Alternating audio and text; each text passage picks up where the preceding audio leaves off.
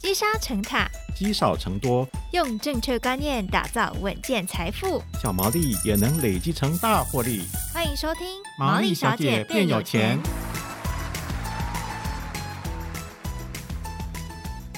Hello，大家好，欢迎收听《毛利小姐变有钱》，我是佩服，我是笑鱼。好，我们上一集呢，吴家阳老师点出了几个财报的重点哦。是不过我觉得、哦、只靠财报来选股，好像还少一些什么、欸。对啊，因为尤其很多这种财报很好的，在今年啊，这个股价是不涨反跌，反而是 AI 股哈、哦，这嗯个一开始财报的表现还没有出来的时候，都已经涨上去了。当你看到它变好的时候，已经来不及了。对，这时候都不知道是该停损还是该续报了。对，所以我们今天这一集呢，要再多追问老师一下哦，就是说除了基本面之外，有没有什么指标可以作为辅助，让我们的选股过程可以更加的顺利？嗯，也算是帮听众朋友问问一下老师啊，还有这个。嗯，因为大家可能最近都在买美债啊、买美股啊，或者等等不同的这种资产配置，在资产配置上面，老师又有什么样的建议呢？欢迎理财顾问吴江老师，老师好。嗯，各位听众朋友，大家好。好，老师啊，就是我们刚刚一开始开头就讲到，基本面通常都有点落后指标的味道。当然，就是如果是像很神的人，像巴菲特，他可能已经预测到两三年后的这个财务表现了。那老师除了分析财报之外，买进个股时。您有没有建议可以再搭配哪些不同的策略呢？嗯，你如果说要做长期投资的人，原则上你用财报来选股已经够了，其他都不用看，真的是这样子，这样就可以赚到钱。所以可是要长期的长一段时间吧，比较长对不对？对对对哦那你如果说没有那么大的耐心，报个三年、五年、十年、二十年的比较短线的，比如说一两年、两三年就要进进出出的，这种才有活着的感觉。这种人的话，啊那你可能要用一些技术指标。是那技术指标市面上很多什么 K D、S I 那些东西，那我就唯一推荐五线谱。哦啊是，那五线谱之前我也有，对，提老过师了吗在节目上有讲就过，是那我再大概再提一下哈。是五线谱它会有一二三四五由下到上，那第三条线叫做中心线，中心线它是收盘价的回归值、回归均值去画出来的线。嗯然后第一条线是中心线减两倍标准差，然后第二条线是中心线减一倍标准差，中心线就是平均值嘛。对。那第三条线，然后第四条线就是中心线加一倍标准差，第五条线就是中心线加两倍标准差。那原则上你在中心线以下就是一个买点，低于均值的对，时候，低于均值。嗯那高于均值，原则上你就是找卖点。那比较机械性的操作，比如说你碰到第一条线的时候，你就不管它未来怎样，嗯你就买了；哦然后到第五条线的时候，不管未来怎样，你就把它卖了。哦，这种机械式操作，那原则上时间一拉长，你还是可以赚到钱，是而且获利还不错。嗯那你如果说一遇到第一条线跟第五条线，可能你的耐心要更长一点。那你如果比较短的话，那你就第二条线碰到你就买，哦第四条线碰到你就买。这样一年的话，二次去操作，一年可能有一到三次机会。那一跟五哦，这种可能一年有一次机会，所以你就这样操作就好。前提是这个公司是大的公司，是好的公司。嗯那个阿萨布鲁千万就不要了。阿萨布鲁的公司哈、哦，刚才讲说，呃，有一千四百档，你都不用考虑的嘛。哦嗯那实际上，我个人认为说，零零五零成分股五十档嘛，零零五一成分股一百档，超过这一百五十档以外的，你全部都不要考虑了，嗯哦这样你的人生就更简单了哈。嗯对那操作零零五零里面的成分股就够了，是其他一千七百五十档你全部忽略它都没有关系，这样你已经赚不完了。再搭配这个技术分析，那当然你要说 K D R S I 这种，你如果学得好，那没问题嘛。只是我不会去特别去看那个东西。哦，所以老师是用一招五线谱来是去做，嗯哎，那这个，比方说我知道这个五线谱之后，我是选定一家公司，每天看它的股价不用，吗？那什么时候看？一个月看一次？原原则上，呃，你知道五线谱这个东西，然后你也知道，就是零零五零成分股里面的股票，对，嗯如果股价向上趋势的话，就是上涨趋势，那五线谱原则上也是会有向上哦，嗯斜率是正的，是所以你什么时候会看？原则上你想看你就去看一下，嗯对，啊哦所以一年有一次第一条线到第五条线嘛，就碰到一次嘛。那你如果第二跟第四条线一年有一到三次，所以原则上你不用一天一天到晚在那边看。但是如果接近你的目标价要买或卖的时候，你就没事下班之后就看一下就好了嘛，哦一秒钟、两秒钟看一下就好了，嗯看它的开盘价、收盘价这样子吗？就看收盘价就好就看收盘价五线谱画出来的样子就好。哦，你只要把股股票代号输入那个五线谱对的网站，它就跑出来嘛。嗯，那你要每天看也可以啊，但是你不会每天进出，对，因为一年进出可能才一次而已，一买一卖嘛。嗯，嗯对啊，好，如果想知道更详细，就看老师的 书啦。是好，这因为老师有讲过这个技术分析的部分，那老师真的会在书中里面讲的比较详细，所以大家有兴趣也可以去参考一下。但是刚刚老师最一开始就有讲了一个前提，如果你是看财报做股票，然后长期持有的，其实基本面就很足够使用了，除非你想要尝试这种呃赚一些资本利得、赚价差的方式。才去选择使用一种技术的分析，那像老师就是选择这个乐活五线谱的方式。不过，呃，我相信很多人在操作股票买卖的时候，一定有遇过一些状况，因为我们都知道有基本面啊，这个消息面、筹码面跟技术面这些讯息，我相信一定会有遇到一个状况，就是哎，譬如说财报超好，超级超级棒，可是五线谱呢，偏偏开始出现了跟老师预测的方向不太一样的时候，这个讯号打架了。老师，这时候您会怎么建议投资人去处理呢？嗯，一样哦，因因为我都是财报选股，嗯，所以我比较不会在乎那个短期的波动。是，那所以当这三个打架的时候，市场有事情嘛，那表示有人在炒作它。那基本上消息面最先容易放出来，那消息面一定是内部人才会知道，内部人可能是董事长、总经理、财务长，然后他放消息给媒体人，或者是给外面的分析师，嗯让我们去写报告。那至于说未来会不会真的像他讲的那么好，不知道。财报开奖之后你才会知道。啊，对但是消息面一出来，股价可能就反应了，哦，那它可能就要涨了，哦对，，诸如此类的。像这种公司哦，你观察到的话，原则上都是中小型股票，零零五零跟零零五一之外的啊，那些股票比较容易受到消息面的干扰。是，那之前那个 AI 是一个题材，那主题式的东西，原则上你要跑得够快，因为它也是操作大型的股票嘛，比如说广达、哦伟、创之广类的，，对，这这也是零零五零成分股里面，而且是大型股，嗯，像那个广达都已经市值都已经前五名了对，哦，它非常大。但是你如果看到前两季的季报的话，它完全就是烂烂的样子，嗯，完全不怎么样嘛。支撑不了它现在的股价，对，但是股价已经从七八十已经涨到两百两百七了嘛。对，当消息面出来的时候，股价开始反应。一一种派别就是他不看财报嘛，他就看消息，对，然后看技术分析，突破了他就买了，他也不管他什么东西。是，对，然后这种人要你你要跑得够快了，所以你去追很危险。是，就算赚到一点蝇头小利，你可能会扩大自己的信心，以为自己是神。一次、两次、三次之后，你总是会跌倒，嗯，哎、所以之前赚的一定是吐回去嘛。嗯，像以前什么钢钢铁人、航海王那些人，现在那些股神都不见了。所以消息面出来的时候，的确有可能会让你赚到钱，但是你要跑得够快。嗯，那如果财报跟不上，它股价一定会掉下来。是，哦，哎、老师，可是有时候会出现一个情况，啊就是他的财报感觉都不错啊，他基本面好像也很好，可是他的股价就是一直 掉哎、然后就套牢了哎、哎、那基这怎么办？基本上不太会有这种情况发生哦，，真的吗？嗯就长期。长但是期而言，对对对，那短期当然有可能哈，短期可能是太有信心或太没有信心，以至于超涨或超跌。嗯，但是像这种情况的话哈，你你就去看它的 P E 跟 P B 哦的历本益史，比对本益比跟本净比，嗯，看它的历史记录到底在哪里。比如说台积电现在应该十几倍而已嘛，嗯，那之前它涨到六八八的时候啊，它那时候是二十几倍到快三十倍，分析师或市场就很乐观嘛，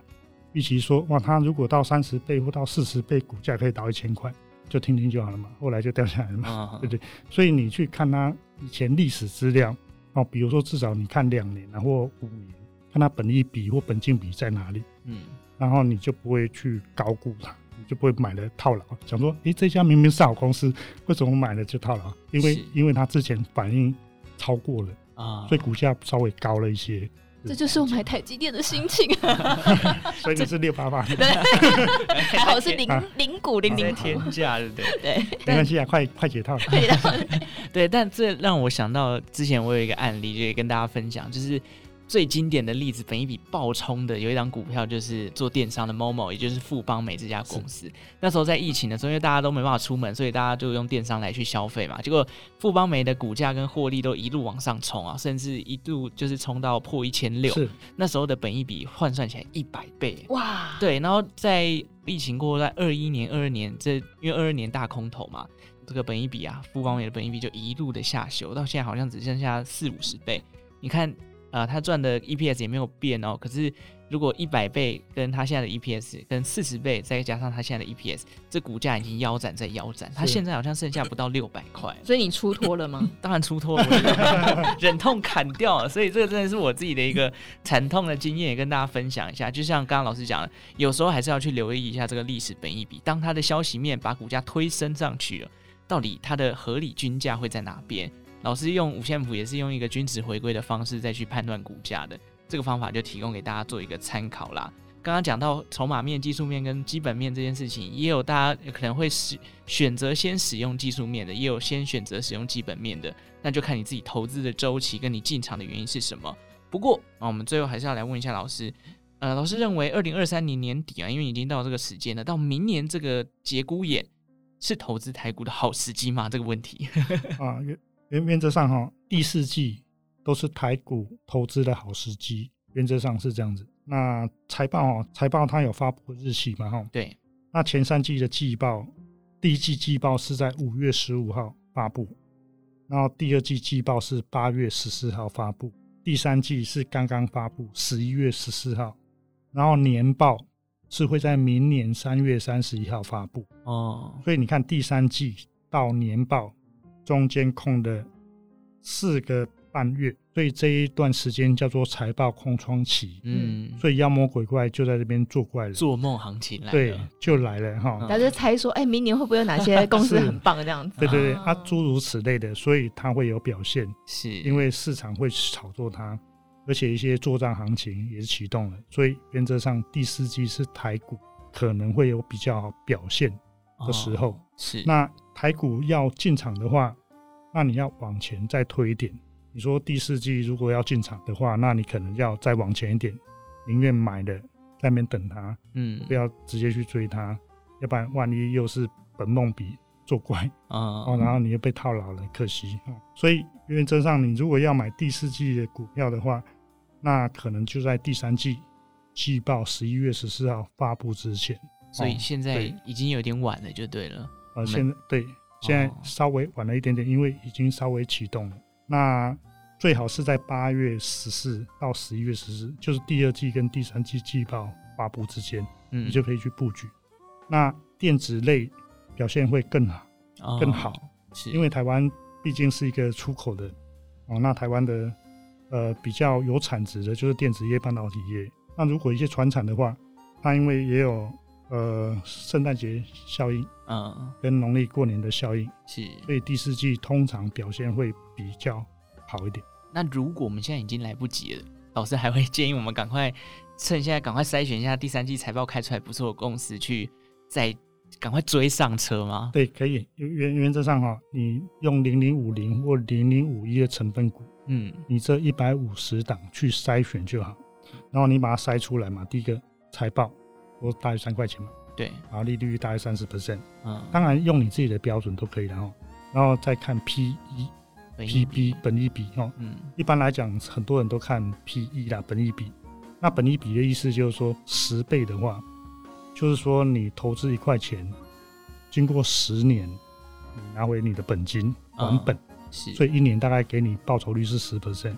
那你如果本益比一百的话，要一百年，嗯一年才给你一趴而已。对对，那所以本益比越高的话，你回收越不容易。所以你要看它这只股票过去历史的本益比到底是多少。是那如果偏高就不要追，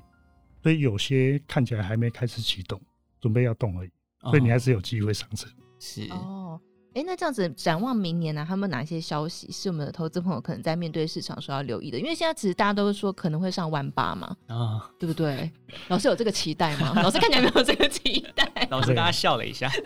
不会，我我我是更乐观的。哦，更乐观吗？对对嗯对哦，那这样有些人会说，那我就可能不一定是个股，可能买这个大盘指数的是，是不是我就可以不用管这个第四季第几季了？因为它就要上万八啦。那现在嗯哼如果我还有一点空间，是我可不可以去追上？可以啊，可以啊，零零五零随时都可以上手哦，。所以上车是是是，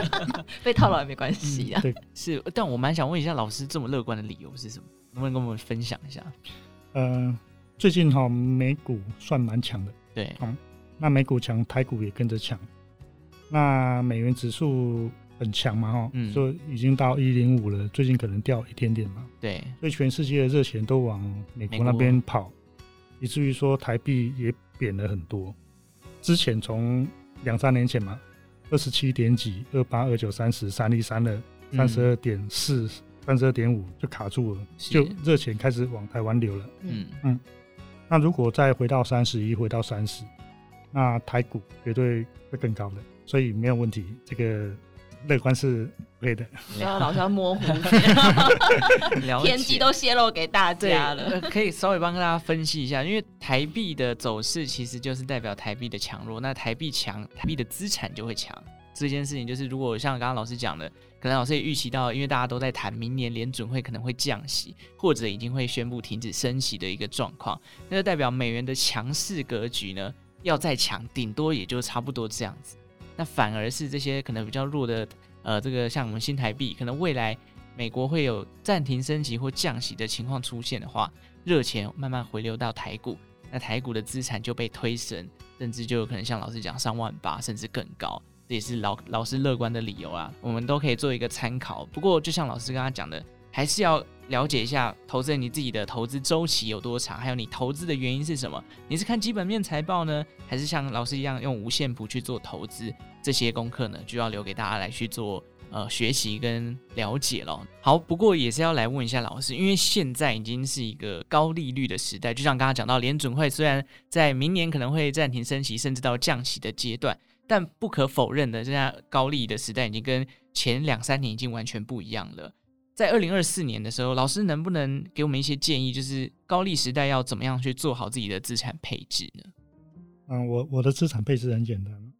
就说当我没钱的时候，我就投资股票，嗯，然后赚到钱之后，我把股票赚到的钱拿去买房子跟买保险。嗯， 没所以钱的时候投资股票，对，因为股票的获利率是最高的，哦当然它风险也最高，哦，所以没钱的时候就集中火力投资股票。是，当然你不能乱投，你要赚钱啊，而且要赚到钱。嗯，赚到钱之后，我才去谈资产配置。所以我建议啊，一样，我觉得我走过这条路还蛮好的，而且还蛮快的。嗯，所以我建议大家说，你在没钱的时候，好好的学习投资股票，嗯，因为它获利率真的是最高。那你如果真的不会投资股票，不会看财报的话，那零零五零是一个解决方案，嗯，我是买那个就好了。啊、嗯好，那零零五零呢？最近二十年来，它已经成立二十年嘛，所以二十年的投资报酬率，年化报酬率至少有八 percent，甚至到十 percent，哦，相当好。是，哦，所以你就买零零五零就好。如果说你钱不够多的人，然后你觉得你投资股票又有点心虚的人，所以很多人会受到一些消息面的干扰，比如说债啊，哦，他就去买债嘛，对，他认为说，哎、债比较稳啊。